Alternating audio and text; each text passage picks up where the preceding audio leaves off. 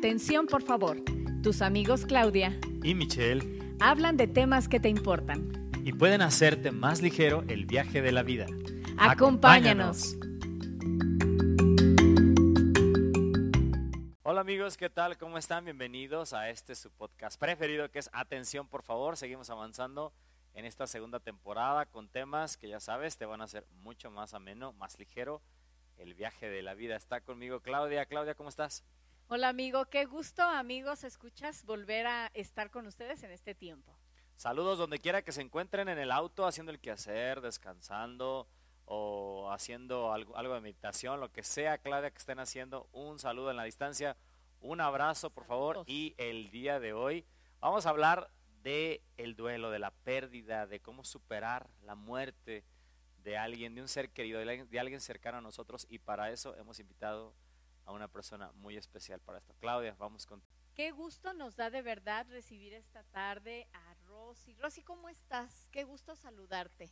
Muy bien, muchas gracias. Gracias por la invitación. Un gusto para mí estar aquí con ustedes. Déjenme platicarles un poco de ella. Su nombre es Rosa Isela Martínez Gómez, es psicóloga con enfoque humanista y actualmente está cursando la certificación en tanatología y la maestría en desarrollo humano.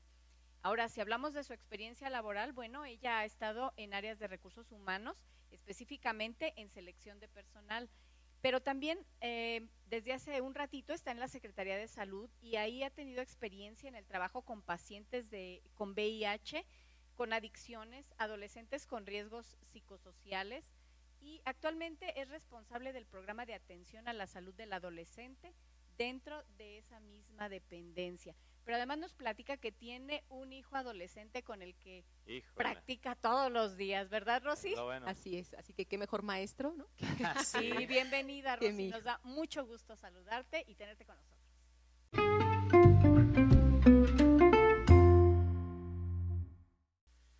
Bueno, pues déjenme compartirles algunos datos pues duros, pero también un poco tristes, la, esta es la realidad. En 2020, un millón de personas murieron en México, 59% de esas personas eran hombres, el 41% eran mujeres. El 92% de esas personas fallecieron por causas, eh, problemas de salud, enfermedades. Las tres primeras son eh, enfermedades del corazón, luego COVID-19 y luego diabetes. De hecho, COVID-19 se convirtió en la causa número uno en los hombres en ese año 2020. El resto de, las, de, de los fallecimientos, el 8%, es por accidentes, homicidios, suicidios, suicidios perdón, y eh, básicamente ahí lo que es la causa número 8, esta de los homicidios, y la causa número 9, los accidentes. Para que se den una idea, la tasa de mortalidad creció así. En 2017 se murieron alrededor de 700 mil personas en México, en 2020 un millón, o sea, 300 mil más lo que aumentó la tasa de 57 a 86 personas por cada 10 mil habitantes en el país. Estamos viviendo tiempos complicados, tiempos difíciles, eh, porque estamos experimentando más cercano, más rápido este asunto de la muerte y de manera más tremenda y más terrible. Ahorita seguramente algo ampliaremos. Quiero darles algunos otros datos. El primer año siempre ha sido el más difícil, según el AmeriSpeak y WebMD, que hicieron una, un- una encuesta y una investigación en el año de la pandemia 2020 y el 71% de las personas tarda un año, o tal vez un poco menos en superar la pérdida. El 11% más de un año y el 17% sigue todavía en el duelo. Eh, la pérdida afecta obviamente la, la salud, ¿cómo se llama? Eh, física, mental. Sobre lo físico, quiero mencionar que el 39% exper- experimenta fatiga, el 32% falta de apetito, el 25% jaquecas, dolores de cabeza, etcétera. ¿Cómo enfrentaron la pandemia estas personas? ¿Qué fue lo que hicieron? El 49% dice que estando cerca de familiares y amigos, el 35% escuchando música, la cuarta parte de los encuestados buscando más de Dios, el 16% leyendo libros, un porcentaje similar haciendo ejercicio y también 16% inscribiéndose en clases de arte, algo por el estilo. Finalizo diciendo que cuando se eh, preguntó a las personas que habían pasado por el duelo, qué fue lo que aprendieron, qué fue lo que el resultado, vamos, de todo este proceso, el 65% dijo un aprecio mayor por la vida. El 51%, a la mitad de las personas dijeron más empatía con la gente que está pasando, sufriendo lo mismo. 32% mejores relaciones y 34% dijo mi fe en Dios creció en este. Oye, pues como dijo Michelle, estos son datos realmente duros. Es un tema muy sensible, me parece, pero además eh, me, me conmueve pensar que en estos últimos tiempos, o sea, se han, se han disparado tales cifras y, y de alguna manera creo que muchas familias hemos experimentado esas pérdidas. Y él mismo decía hace ratito de los efectos físicos que sufren las personas, pero ¿qué hay de los efectos emocionales y psicológicos que, produ- que produce perdón, la muerte de un ser querido? ¿Cómo nos afecta, Rosy? Bueno, pues definitivamente no solamente es el- la afección física, sino también la afección lógicamente emocional. Y en ese sentido te podría decir que podríamos como separarla en dos partes. Eh, posiblemente podríamos reaccionar ante un evento que nos choquea de una forma a veces desbordante, ¿no? Sí, sí, sí. tanto inagotable, ansiedad, este, irritabilidad. Pero también podemos encontrar otra parte de la población, ¿no? Y de pronto podemos encontrarnos ahí donde pareciera que estamos como anestesiados, Cierto. como que la noticia nos de tal manera que entonces huimos y no tanto afrontamos. Sin Claro. embargo, algunas de las cuestiones emocionales que pueden enfrentar pues es ansiedad, llanto muy profundo, irritabilidad, eh, podemos encontrar un- como un estado de choque, ¿no? Ver desesperanza, desolación en el momento, negación, ya bueno, son miles de emociones, porque el ser humano es Sí, tan complejo y tan completo Sí, que las emociones van a variar en cada uno. ok. Oye, y decíamos del COVID, pero bueno, pues nos queda a todo el mundo claro que no solamente por COVID muere la gente, pero eh, y algunas ocasiones la muerte es tan sorpresiva que parece ser que, que no la vamos a poder aguantar los familiares. Pero es posible que se pierda la razón. O sea, si alguien puede llegar a perder la razón por la pérdida de alguien. Mira, hablar de muerte, hablar de pérdida, vamos a tener que hablar también de manera como muy individual y de manera eh, muy distinta para cada ser humano. No hay una fórmula exacta, ni pasos, ni un proceso, ni decirte que todo el mundo la va a vivir igual y que todos vamos a pasar, Sí, claro. similares, porque el proceso va a ser totalmente individual. ¿A qué voy con esto? A que pueda haber personas que efectivamente puedan contactar con un dolor tan profundo, porque por experiencia, por enseñanza, por crianza, aprendimos a enfrentar las cuestiones de pérdida de una manera muy, muy diferente, otros por cultura, por religión. Cada uno va a manejar la pérdida o la muerte de forma muy sí. distinta. Pero eh, me ha tocado ver casos muy cercanos justamente a la cordura, lo podríamos decir así.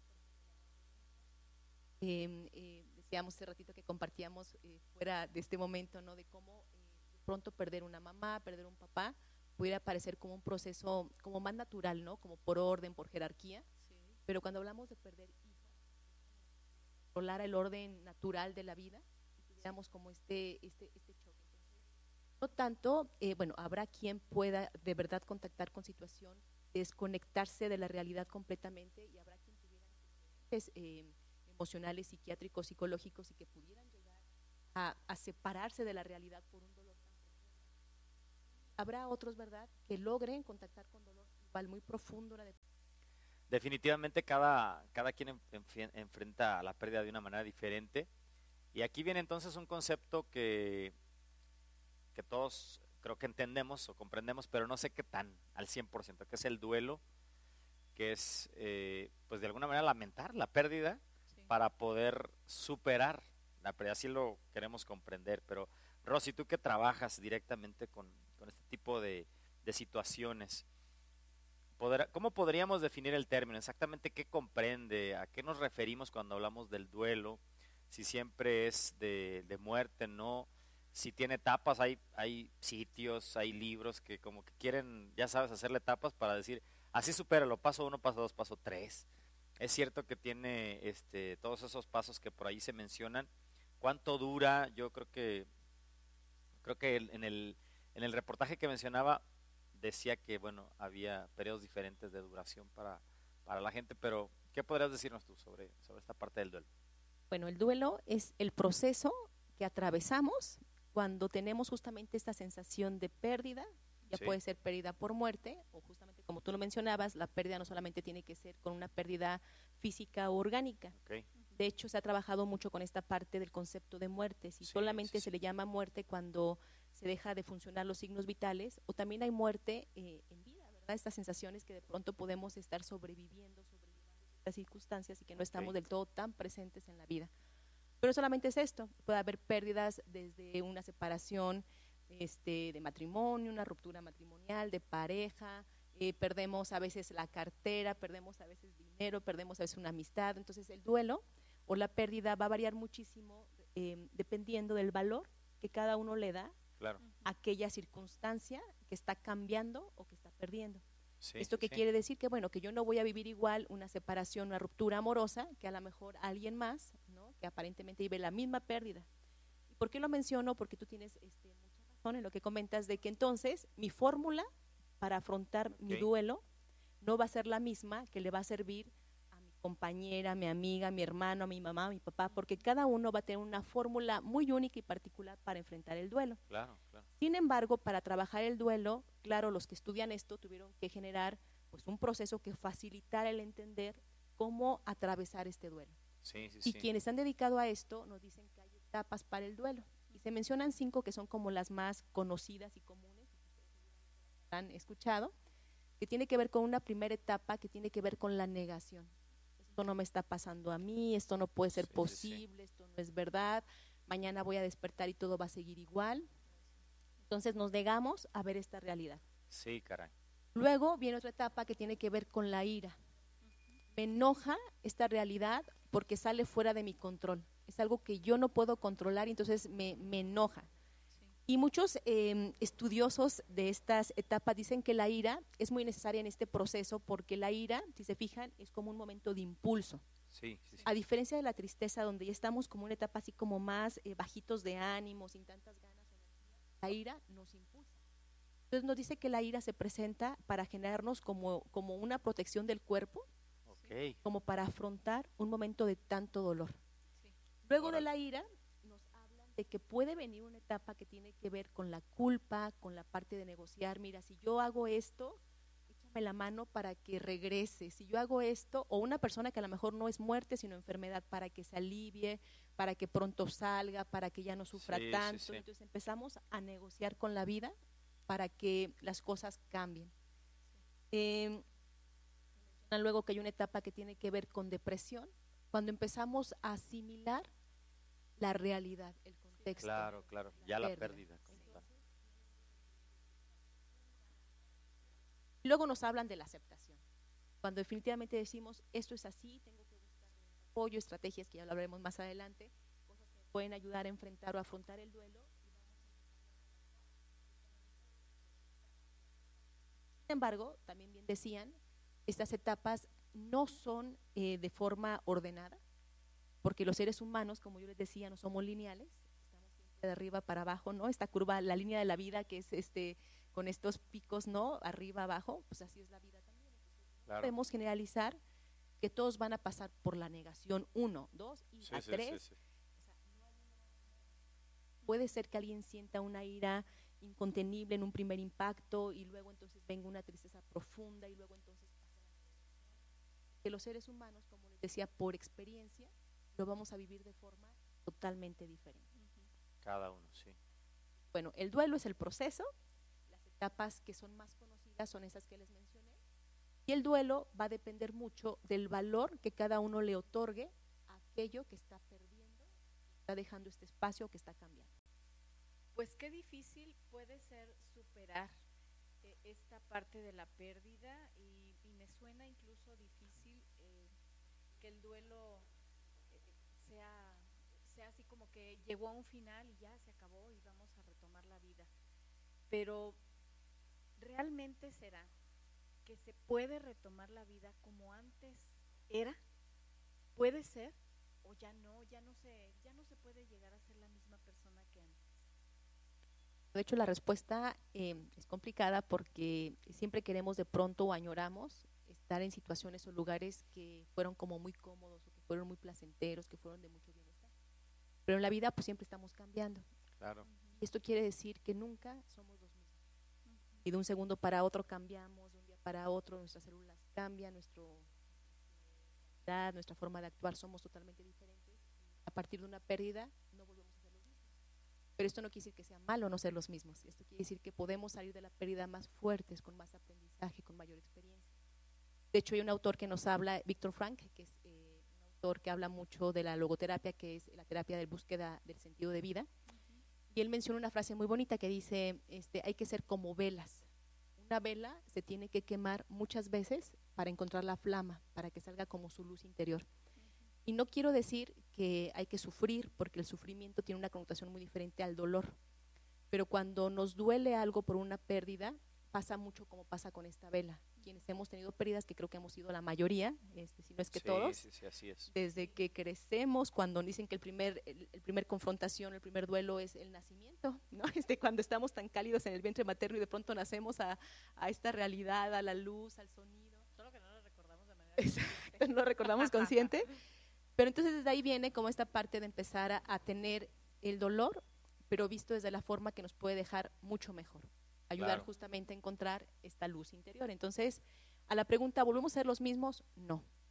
Pero esto es bueno porque no ser los mismos está bien y más cuando aprendemos sí. del dolor y pasamos por alguna pérdida, alguna muerte, alguna profunda que nos mueve, nos sacude, nos ayuda a mm, tener esta resiliencia, esta capacidad que se tiene sobreponerse, pero aparte estar con mayor aprendizaje, con mayor fuerza, con mayor exp- experiencia y justamente ubicando y conociendo mucho más esta fuerza interior, esta luz. Oye, Rosy, pero entonces, ¿se puede volver a ser feliz? ¿Se puede retomar la vida? ¿Es posible? Es posible, porque algo que, que tenemos como enseñanza y que incluso lo vemos ahora de una manera como muy, no sé si es practi- como, eh, como, como muy objetiva, como, como que pareciera muy fácil, como desechable, esa es la palabra que estaba buscando en cuanto a la felicidad, que pareciera que la felicidad es inalcanzable, la felicidad tiene que ser como algo donde estamos todo el tiempo riéndonos y este, carcajeándonos porque todo está perfecto. Ah, sí, claro. Pero la felicidad no solamente se encuentra en los momentos de, de bienestar, también en el dolor y en la pérdida se puede ser feliz. ¿Esto qué quiere decir? Que la felicidad es una forma de estar ante aquello que nos sucede en la vida. Entonces, ¿esto qué quiere decir? Que la felicidad se puede retomar, sí. Quizá no va a ser de la misma forma como te comentaba hace rato, ¿no? Este, que podemos estar en la vida con una alegría imparable, riéndonos todo el tiempo, aquella alegría que a lo mejor nos hace parecer que somos este, el alma de la fiesta, pero sí podemos mantener una felicidad que nos mantenga con bienestar. Con esta parte de retomar el encontrar el para qué, el encontrar el cómo honrar a estas personas que ya no están, el cómo darle un aprendizaje y una vuelta y significado a nuestras pérdidas, y de ahí viene la felicidad. La real, la real felicidad no está en que todo nos vaya bien en la vida, que no tengamos Sí, hombre, pérdidas, sí. que estemos siempre con, con buenas noticias, porque la vida no es así. la Sí, real felicidad es cómo asumo yo enfrentar cada momento de mi vida, con qué actitud asumo estar en este momento. Y en ese sentido podemos estar con bienestar y con felicidad, aún a pesar de tener una pérdida o no estar tan bien aparentemente, podemos encontrar un estado eh, de plenitud, de bienestar. Oye, Rosy, y quisiera hacer una, una última pregunta. Eh, estábamos hablando, tú hablabas hace ratito cuando estábamos en, la segunda pregunta, hablabas del duelo y de cómo, bueno, se le dan nombres a las a algunas etapas del duelo que no son iguales para todos, ni en el mismo orden, ni con la misma intensidad. Pero hubo una que me llamó la atención, que es la parte de la ira, porque mencionabas que los especialistas han encontrado que es positiva. Aunque algunos de, so- de nosotros no, lo hayamos visto tal vez así cuando nos hemos enfrentado con, la gente que está pasando por el duelo. La pregunta es cómo se enfrentan esos sentimientos de ira que la gente agarra contra la vida, contra Dios, contra el destino, contra las otras personas, en este no aceptar la pérdida, en este, este momento en el que llega como esa, rabia al, corazón, a la mente de las personas. ¿Qué podemos hacer los que estamos alrededor de alguien que está experimentando esto? ¿Cómo podemos ayudar? Pues efectivamente, mira, comentábamos hace un ratito las etapas del duelo, hablábamos de la ira como una parte de las etapas que se vive al momento de, de tener este proceso. Y quizá algo importante sería mencionar que no hay emociones ni buenas ni malas. Las emociones simplemente son emociones y cada una trae un para qué, una enseñanza, tiene, tiene un para qué de ser. Entonces, eh, a veces el quitarle un poco esta etiqueta eh, a que algo es malo o bueno, en cuestión incluso, por ejemplo, la muerte, a veces por cultura, como te decía, por creencia, por cultura, la vemos como algo malo, ¿no? Como algo negativo, pero hay culturas y hay religiones que la ven como algo muy positivo, ¿no? Es pasar a una vida es. mejor, es tener este, una situación más alegres, de bienestar, etcétera, incluso festejan, celebran, ¿no? Esta parte de pérdida. Igual pasa con las emociones, las emociones no hay emociones ni buenas ni malas, son emociones y para algo nos sirven en el momento. Entonces la ira efectivamente nos impulsa, te decía yo, la ira de pronto nos saca como ese arrojo como para ir, para ir hacia, ¿no? Este, hacia aquello que estamos como queriendo afrontar. Sin embargo, eh, el cómo se puede eh, manejar, orientar a una persona que está totalmente enojado y que se enoja eh, con Dios, ¿no? Porque lo hemos escuchado muchas veces, es que cómo Dios lo permitió, cómo, cómo Dios hizo que esto fuera posible, o con la vida, ¿no? Este, ¿Qué hice yo para merecer esto, para, para que esto pasara? Y entonces la vida es injusta y estamos enojados con esto. Y es complicado porque lógicamente el primer impulso es reconocer la ira, reconocer el enojo, porque muchas veces ni siquiera nos damos cuenta que tenemos derecho a enojarnos, porque cuando estamos pasando por esto, mucha gente tendemos a decir, es que no te enojes, no es, no es, culpa de Dios, no es culpa de la vida, mira, esto, así tenía que ser, este, así tenía que pasar, ten resignación, pero efectivamente la persona que lo vive eh, no está haciendo del todo con esta misma apertura o con estos mismos ojos que los podemos ver nosotros que nos estamos pasando por este momento. Entonces, lo primero es reconocer que la emoción se tiene que vivir. Y huimos de la emoción con cosas prácticas. De pronto hay gente que dice, ya, escuchábamos hace rato, dale la vuelta a la página, no pasa nada. Eh, dicen por ahí frases este, que encontramos en internet, no en redes sociales, límpiate las lágrimas y levántate. No, esto es mucho más complejo que solamente esto, no es tan sencillo. Hay que vivir la emoción, porque si no la vivimos, tarde que temprano esta emoción nos puede cobrar una factura. Claro. Y puede ser no solamente eh, una emoción que puede ser a, partir de una depresión, sino también una, enfermedad hasta física, ¿no? Aquella emoción que no se habla, se dice, se refleja en el cuerpo. Entonces, por una parte, hay que aceptar la emoción. Y lo segundo sería, eh, escuchaba en la mañana justamente para el tema de duelo de una persona que pierde a sus hijos, a su hijo, y le reclama a un padre, ¿no? Al sacerdote le dice que por qué este, le pasa esto, que le quiere reclamar a Dios, ¿no? Sí, sí, sí. Está pasando. Dice ella que la respuesta de este sacerdote, esta persona, le, le ayudó muchísimo porque en lugar de decir, acéptalo, no reclames, le dice, ve, habla con Dios y dile toda esta ira que estás sintiendo confróntalo, pregúntale, ¿no? Sí. Entonces digo, claro, es que en la vida hay que confrontarnos, en la vida hay que cuestionarnos, no hay que tener miedo a sentir. Entonces, ¿qué, hacer con este caso? Es decir, claro, o sea, vívelo, siéntelo, es lógico que estés enojado con la vida, pregúntale a la vida por qué y a lo mejor ahí encuentres respuestas del para qué. ¿no? Entonces, cada uno va a encontrar una forma, claro, porque cada uno tiene un contexto, redes de apoyos muy diferentes, habrá quien se acerque a la iglesia, habrá quien se acerque eh, con un grupo de amigos, habrá quien se acerque con un familiar, pero algo importante es confrontar este enojo, para que entonces en medio de, estas, de estos cuestionamientos, de esta rabia, pueda haber un para qué y no tanto un por qué, por qué a mí. ¿no? Sí.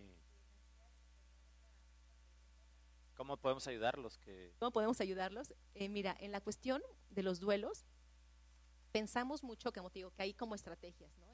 Cada uno desde la postura intentamos decirle, mira, esto va a pasar, otros acércate este, a algún lugar en particular, otro busca ayuda psicológica, otro ve con tus redes de apoyo, hace ejercicio, ¿no? Pero algo que nos dice la tanatología, que es justamente la ciencia que se, que nos, que se ayuda o, nos ayuda o se encarga de ayudar justamente a estas personas que han tenido pérdidas, nos dice la mejor forma de ayudar es acompañar. Claro.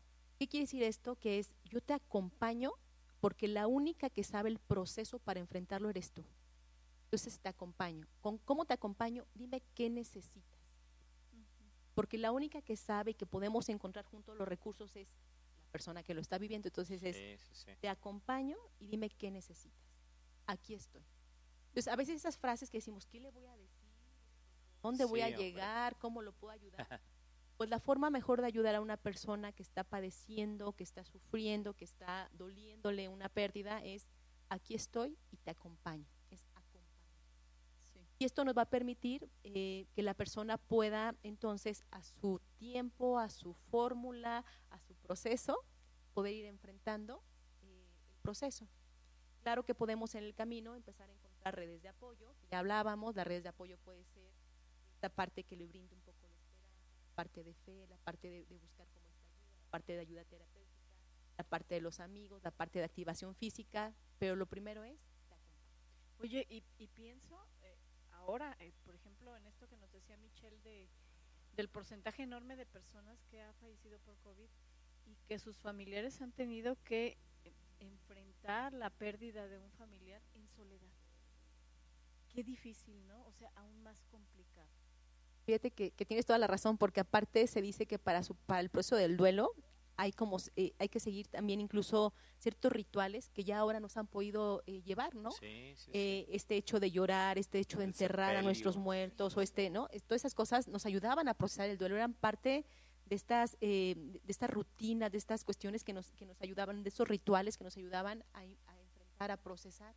Y ahora ya no tenemos ni siquiera esa posibilidad ¿no? Tener este ritual, de caer en la realidad, de procesar, de despedir. Pues eh, son muy sabias las culturas, son muy sabias las religiones que nos proponen rituales porque nos ayudan a procesar de una mejor manera la despedida. Claro.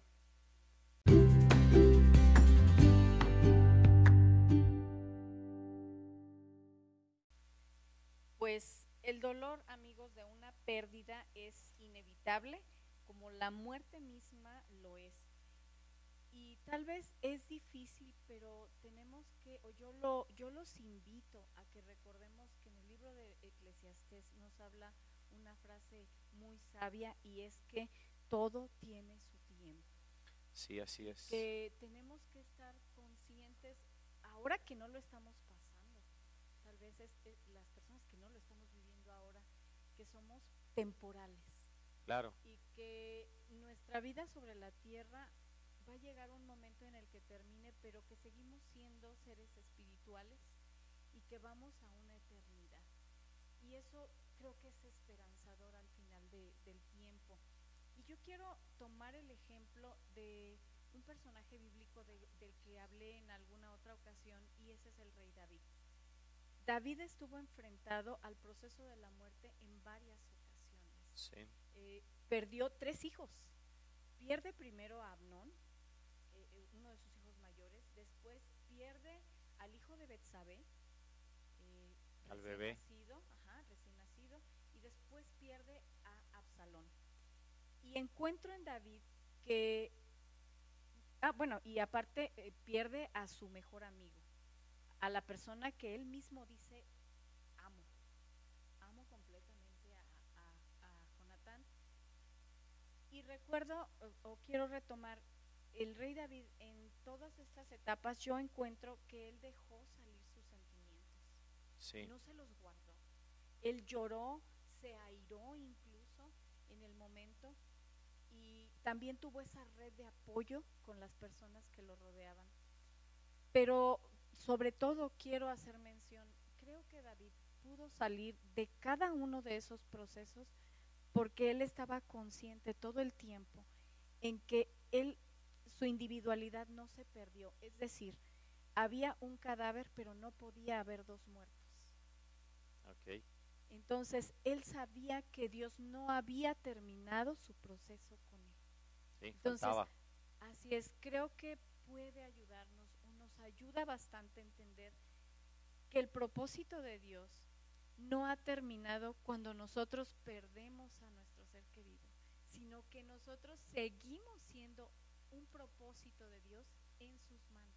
Así es. Entonces, eso nos va a ayudar a que nosotros podamos superar esa pérdida y con la esperanza, sin perderla de vista ni un solo momento, que caminamos de manera transitoria por esta vida y que va a llegar el momento en el que vamos a encontrar la vida eterna y que ahí ya, como dice la escritura, no va a haber más llanto ni más dolor. Así es. Ahora, en medio de tanto dolor, es, maravilloso cuando podemos leer en, el libro de, en el Evangelio, perdón, cuando Jesús dice, bienaventurados los que lloran, porque ellos recibirán, consolación. Entonces, les queremos invitar para que encuentren ese refugio que nadie puede darles de verdad, ningún ser humano, ninguna actividad, ningún tipo de meditación, eh, lo digo por experiencia, no te lo puede dar, sino solamente Dios. ¿Cómo ves, Michelle? Híjole, pues lo, dijiste todo, lo dijiste todo perfecto. Yo, yo, me voy a poner un poco más, un poco más, más teológico. Uno de mis pasajes favoritos de la Biblia está en Oseas 13:14, donde habla a Dios y le dice, de la mano del Seol los redimiré, los libraré de la muerte. Oh muerte, yo seré tu muerte y seré tu destrucción, oh Seol. Es, es una profecía poderosa. y una vez prediqué sobre eso y es una profecía tremenda que encuentra eco varios pasajes del Nuevo Testamento. Y me acuerdo de varios, me acuerdo de aquel pasaje de Juan donde donde Jesús, llorando frente a la tumba del amigo, le dice eh, a las hermanas, el que cree en mí, aunque esté muerto, vivirá. O aquel pasaje que le escribe el apóstol Pablo a las, a las iglesias, primero a la de Roma, donde dice, estoy seguro de que ni la muerte, ni la vida, ni lo porvenir, ni lo presente, ni lo alto, ni lo futuro, nada nos va a separar del amor de Dios. O él mismo cuando habla y regaña de alguna manera a los corintios, porque este, no creen en, este dogma básico cristiano que es la resurrección. Y les dice, aquí se cumple, cuando él habla del testimonio de Jesús, él dice, aquí se cumple esa palabra de Oseas. ¿Dónde está muerte tu aguijón? ¿Dónde está sepulcro tu victoria? La muerte sorbida, le dice él en victoria. Y aquel pasaje de Apocalipsis donde Jesús se presenta ante Juan y le dice, yo soy el primero, soy el último, el que era, el que es, el que ha, el que ha de venir. Hay una parte donde le dice, estuve muerto más sea que, he aquí que vivo por los siglos de los siglos. Yo tengo las llaves de la muerte y del Hades. Me gusta porque es. un mensaje poderoso y tremendo. Creo que la palabra, creo que Dios entiende lo difícil que es esto. El mismo Jesús la experimentó. Primero con los cercanos. Me acuerdo de cuando llora frente a la tumba de Lázaro, a pesar de que sabe que va a ser un milagro, él llora porque entiende esta parte del duelo. O cuando la siente cerca en la cruz y dice, no me abandones, le dice a su papá, no, padre, no me abandones, por favor, no en este momento. Y me da, eh, me da, me da este, este valor a mí y a, y a, ustedes también, amigos que nos están escuchando, de darte este valor porque alguien que ha pasado por allí, por las puertas de la misma muerte, alguien que ha enfrentado la pérdida así en carne, en carne propia, por eso dice Hebreos, no tenemos un, un, un sumo sacerdote que no se pueda compadecer de nosotros nunca pasó por eso. No, uno que fue tentado o pasó por todo y nos entiende perfectamente. Así que yo ahí completo este texto. Acércate confiadamente al trono de la gracia. Haya misericordia y gracia para el oportuno socorro. Vas a encontrar eso que, ese consuelo que tanto necesita tu corazón.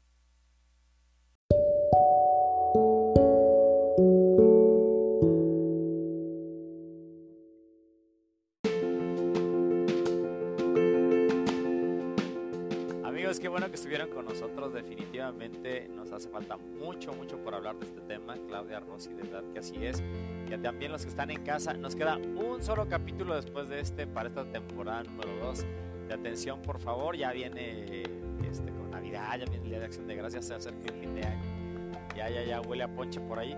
Entonces, eh, vamos a ir concluyendo en estos, estos sábados que nos, nos quedan.